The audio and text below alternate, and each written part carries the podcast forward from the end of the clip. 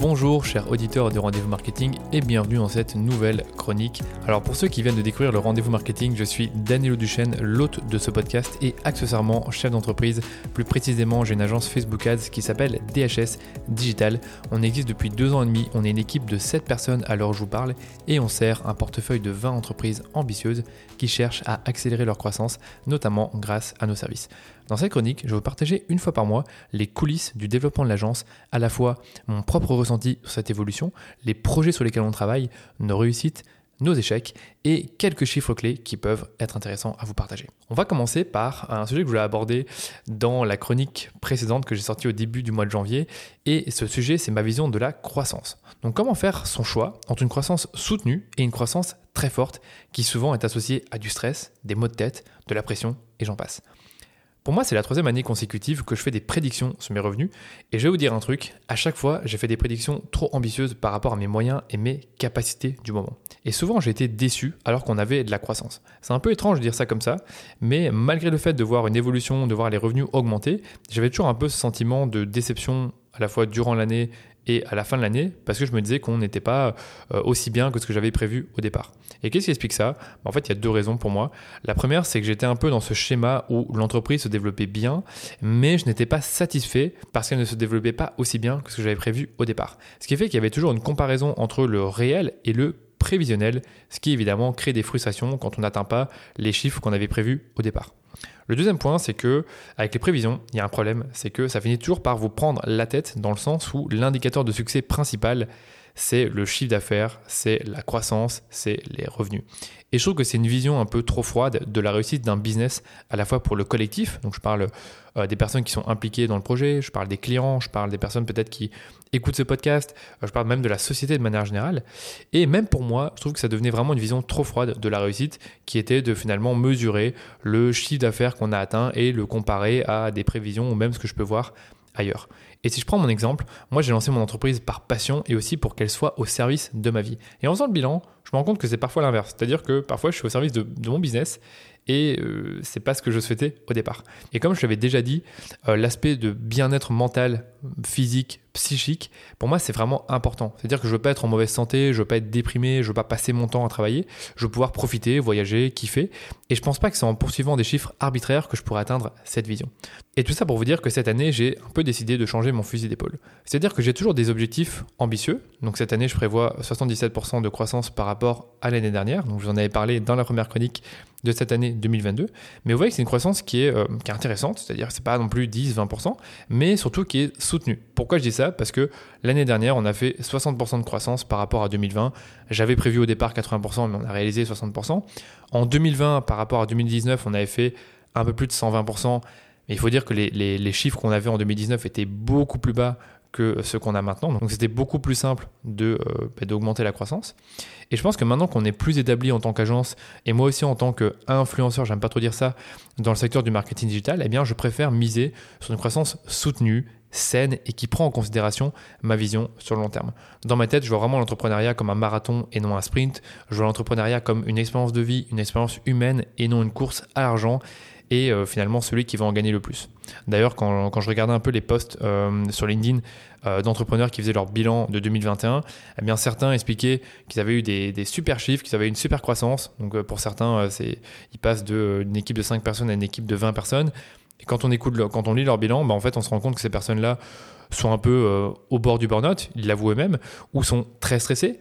Et en fait, je me rends compte que c'est très dommage de euh, d'avoir une croissance, d'évoluer, de gagner de l'argent et au final d'être stressé, d'être déprimé, d'être au bord du burn-out. En fait, moi, c'est pas vraiment ce que je veux pour moi. Et donc, je voulais vous partager euh, cette, euh, cette vision, cet avis par rapport à ça parce que ben, j'ai décidé d'être très transparent avec vous et de vous partager notre évolution. Et pour moi, je, je vois pas l'évolution seulement comme le, simple fait de générer un revenu ou de gagner plus de clients par rapport au mois précédent. En tout cas, c'est ma vision des choses. Je l'ai communiqué à toutes les personnes impliquées dans le projet DHS et je vous en parle aussi à vous puisque j'ai décidé d'être plus transparent sur notre évolution.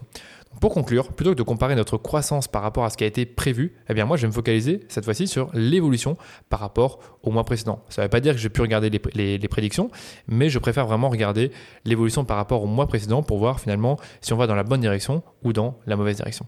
Voilà, c'est dit. Donc maintenant, je vous parler de deux projets importants pour l'agence ce mois-ci. Le premier projet qui m'a pris pas mal de temps et d'énergie, c'est un projet de recrutement pour un poste de compte manager. Donc concrètement, chez DHS, on est maintenant 7 personnes. Il y a moi, il y a Géraldine qui a le rôle de gérer toutes les opérations en interne. Il y a Pierre qui est account manager. Il y a Quentin qui est justement account manager et media buyer. On a David qui est media buyer. On a Laurie qui est motion designer. Et on a Davina qui est euh, directrice artistique. Le problème, c'est que euh, on a une structure en business unit dans l'agence. Un business unit, c'est simplement une structure interne qui regroupe un certain nombre de comptes clients qui vont être accompagnés par un account manager qui va gérer toute la relation client et, le, projet en lui-même, et qui lui-même va être accompagné par un media buyer et un designer créatif. En fait, le business unit nous permet de mieux organiser notre structure et de voir qui est responsable de quoi, et surtout vraiment de donner un cadre à tout le monde. Ce qui se passe, c'est que dans l'agence, on a deux business units, mais le problème, c'est que dans un des, un des deux business units, il y a seulement deux personnes plutôt que trois. Donc on a le business unit avec Pierre, David Davina, et un deuxième business unit avec Quentin et Laurie. Et en fait, il manquait une personne pour avoir un rôle de compte manager, parce que Quentin est plus à l'aise sur la partie media buying. Donc c'est un peu le, problème qu'on avait au début d'année, c'était qu'on avait vraiment besoin de se renforcer pour euh, constituer la deuxième business unit avec Quentin et Laurie, puisqu'il manquait une personne. Donc finalement, j'ai vu 8 euh, candidats différents pour ce poste. J'ai fait 15 entretiens au total pour une durée d'environ 20 heures. Donc on va dire que ça m'a pris plus ou moins 5 heures par semaine tout le mois de janvier. J'ai fait mon choix à la fin du mois, donc ça a été assez prenant euh, en temps et en énergie, puisque c'est jamais facile de recruter quelqu'un, surtout que finalement j'ai recruté que 6 personnes. Donc pour l'instant ça se passe très bien. Et donc à chaque fois je suis hyper prudent sur la personne que je vais faire entrer dans l'entreprise, puisque maintenant je dois plus seulement prendre en compte euh, les qualités et les compétences de la personne, mais aussi voir si la personne pourra s'intégrer dans notre culture actuelle. Ce qui fait que ben, j'ai vraiment j'ai vu euh, un maximum de candidats, j'ai évalué plein de critères, non seulement sur euh, les compétences et les talents de la personne, mais aussi sur euh, comment cette personne pourra s'intégrer dans notre culture et quelle est sa vision des choses pour dans un an ou dans deux ans et voir où est-ce qu'elle veut aller concrètement avec nous. Donc voilà ce qui s'est passé. Euh, ça s'est bien passé. Euh, d'ailleurs, j'allais vous dire, si vous souhaitez en savoir plus sur mon process de recrutement, j'ai publié déjà un épisode de podcast il y a quelques mois. C'était la chronique numéro 15 qu'on va mettre dans les notes de l'épisode et dans laquelle je vous détaille mon process de recrutement en trois phases. Donc les trois phases, c'est simple. La première phase, c'est une phase de découverte où j'apprends à connaître la personne et j'essaye déjà de voir avec une série de questions si cette personne pourrait correspondre au rôle. La deuxième phase, c'est un entretien d'évaluation des compétences. Et la troisième phase, c'est un peu la phase finale où j'essaye de mieux comprendre la psychologie de la personne. Donc vraiment voir euh, ben, quelles sont les passions de cette personne-là, qu'est-ce qu'elle veut réaliser, quelles sont euh, ses qualités, quels sont ses défauts, est-ce que c'est une personne introvertie, extravertie. Et enfin, si tout ça se passe bien, ben, je finis par faire une offre d'emploi. Donc voilà pour mon processus de recrutement. Si vous voulez en savoir plus, on vous a mis dans les notes de l'épisode un lien vers la chronique dans laquelle je vous explique comment je recrute chez DHS. Deuxième projet qui était important pour moi ce mois-ci et pour l'agence, c'est de trouver un prestataire Google Ads en marque blanche. Vous allez me dire, mais pourquoi tu cherches à faire du Google alors que tu es une agence Facebook? Eh bien, tout simplement parce qu'on a constaté l'année dernière, à la fois ben, quand je regarde un peu ce qui se passe sur LinkedIn et sur le marché, mais aussi parmi nos clients, ben, que finalement les entreprises aujourd'hui ne cherchent plus seulement une agence qui va leur faire des campagnes Facebook ou des campagnes Google ou des campagnes Pinterest, mais plutôt une agence qui est prête à gérer tout le projet de publicité digitale euh, dans son ensemble, avec à la fois une répartition du budget entre les canaux, mais également ben, tout ce qui concerne l'attribution et euh, comment, euh, comment Facebook s'attribue les conversions et comment Google s'attribue les conversions. Est-ce qu'il n'y a pas des ponts entre les deux? Et finalement, comment est-ce qu'on peut mettre une stratégie publicitaire en place pour faire en sorte que l'entreprise puisse se développer grâce à un ensemble de canaux digitaux. D'ailleurs, l'année passée, on a perdu quelques clients simplement dû au fait qu'on ne proposait pas Google Ads. Eh bien, certaines de ces entreprises sont parties vers d'autres agences parce que d'autres agences proposaient un service plus complet que le nôtre. Donc du coup, vous imaginez bien que ça crée des frustrations de se dire que bah, on fait du bon travail, on a une bonne relation avec nos clients, mais certains finissent par partir parce qu'on ne propose pas du Google Ads. Et donc cette année, j'ai décidé d'avoir une autre vision par rapport aux services qu'on propose et plus seulement nous cantonner à des Facebook et Instagram ads, mais d'avoir une vision plus globale de la pub et donc d'intégrer euh, des social ads, donc peut-être des plateformes comme Pinterest, comme TikTok et comme euh, Snapchat après, je pense que vraiment ça, on peut le faire en interne. Par contre, la partie Google, vu qu'on n'a aucune expertise là-dessus, il est évident qu'on a besoin de quelqu'un pour euh, nous aider à délivrer cette prestation. Et donc, ces 15 derniers jours du mois de janvier, eh j'ai passé quelques entretiens avec des consultants qui pourraient travailler pour nous en marque blanche et donc nous aider à délivrer le service Google Ads à une série de clients qui sont intéressés.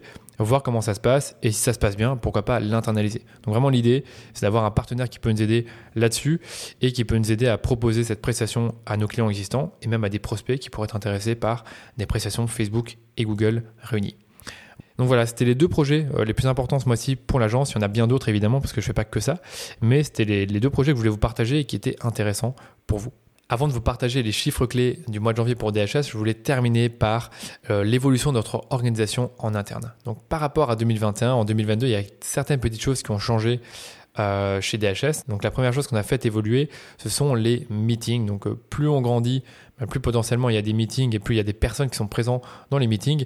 Et en fait, l'année dernière, ben, les meetings que je faisais, donc les meetings hebdomadaires que je faisais avec toute l'équipe, devenaient en quelque sorte, je vais pas dire des monologues, mais étaient je, prenais 80% de la parole. Ce qui fait que, en fait, les meetings, c'était plus seulement parler de nos clients, mais je parlais de beaucoup trop de choses comme des projets internes, euh, l'avancement avec des prospects, euh, des nouvelles idées. Enfin, en fait, je partais un peu dans tous les sens, sans m'en rendre compte, bien évidemment.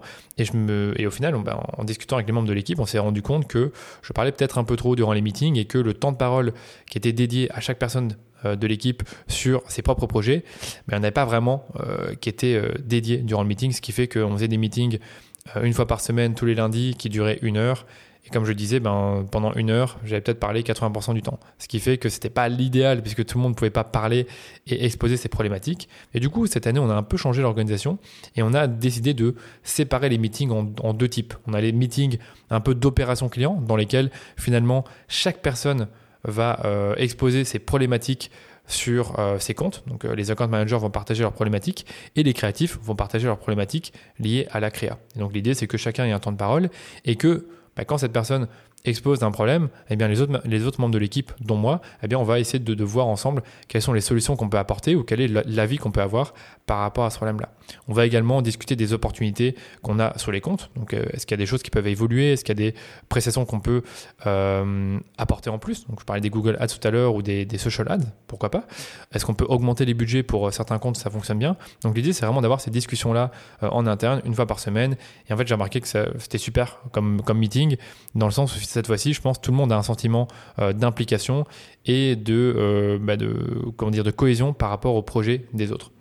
Les deuxièmes types de meetings qu'on a mis en place, c'est les meetings de, euh, de, growth en quelque sorte, c'est-à-dire que toutes les deux semaines, on se réunit avec moi, Géraldine et les account managers pour discuter de l'évolution de la société, donc de voir où est-ce qu'on en est par rapport aux objectifs, par rapport au projet, par rapport aux prospects. Donc finalement, les prospects, on n'en parle pas euh, tout le temps, mais on en parle au moins une fois toutes les deux semaines pour faire le point sur les projets qui pourraient être intéressants pour l'agence. Et donc voilà, ça c'est un peu le, meeting qu'on fait. On va également faire un suivi euh, de certains chiffres euh, à la semaine et de voir qu'est-ce qui est bien, qu'est-ce qui est pas bien, qu'est-ce qui évolue dans le bon sens, qu'est-ce qui évolue pas dans le bon sens. Et on va vraiment avoir cette discussion-là à 4 cette fois-ci. Donc c'est encore une fois, c'est plus un monologue, c'est plus une discussion qu'on a à 4. Et pour l'instant, ça se passe plutôt bien. Donc vraiment, si vous avez une petite équipe et que vous souhaitez mieux structurer vos meetings, moi je vous conseille vraiment d'avoir un meeting pour parler des opérations clients ou, même des opérations en interne, et avoir un deuxième meeting plutôt pour parler de, de la croissance et des projets euh, en cours.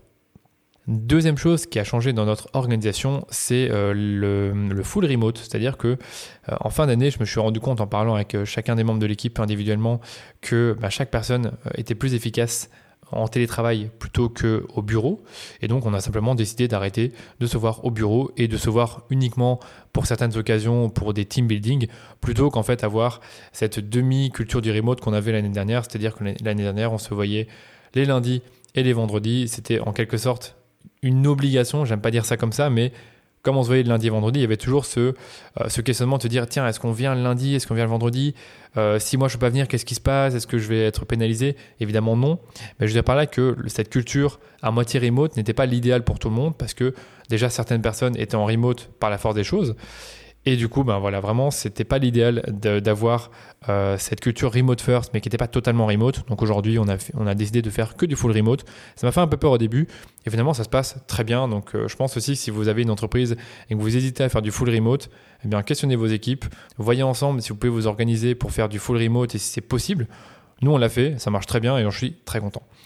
Dernière chose qu'on a fait évoluer en interne, c'est euh, cette idée d'avoir des sprints et des itérations pour euh, faire évoluer notre propre organisation. C'est-à-dire qu'avant, on avait tendance à beaucoup discuter euh, de choses qui pouvaient changer, mais qu'on n'était pas forcément sûr qu'on voulait changer. Maintenant, ce qu'on a décidé de faire, c'est que quand on a une nouvelle idée ou qu'on a envie de la tester, eh bien on la teste pendant deux semaines, voire quatre semaines, et on voit ce que ça donne. Par exemple, en début d'année, on s'est dit que euh, la communication Slack pour nos clients, c'était pas l'idéal parce que ça, demandait qu'on soit très réactif. Et finalement, notre côté, Slack euh, sonnait tout le temps, donc il y avait toujours des nouvelles notifications, il y avait toujours des nouvelles conversations qui étaient démarrées dans Slack, et ça crée un peu cette pression de répondre tout de suite et d'être un peu envahi par le flux des demandes de nos clients.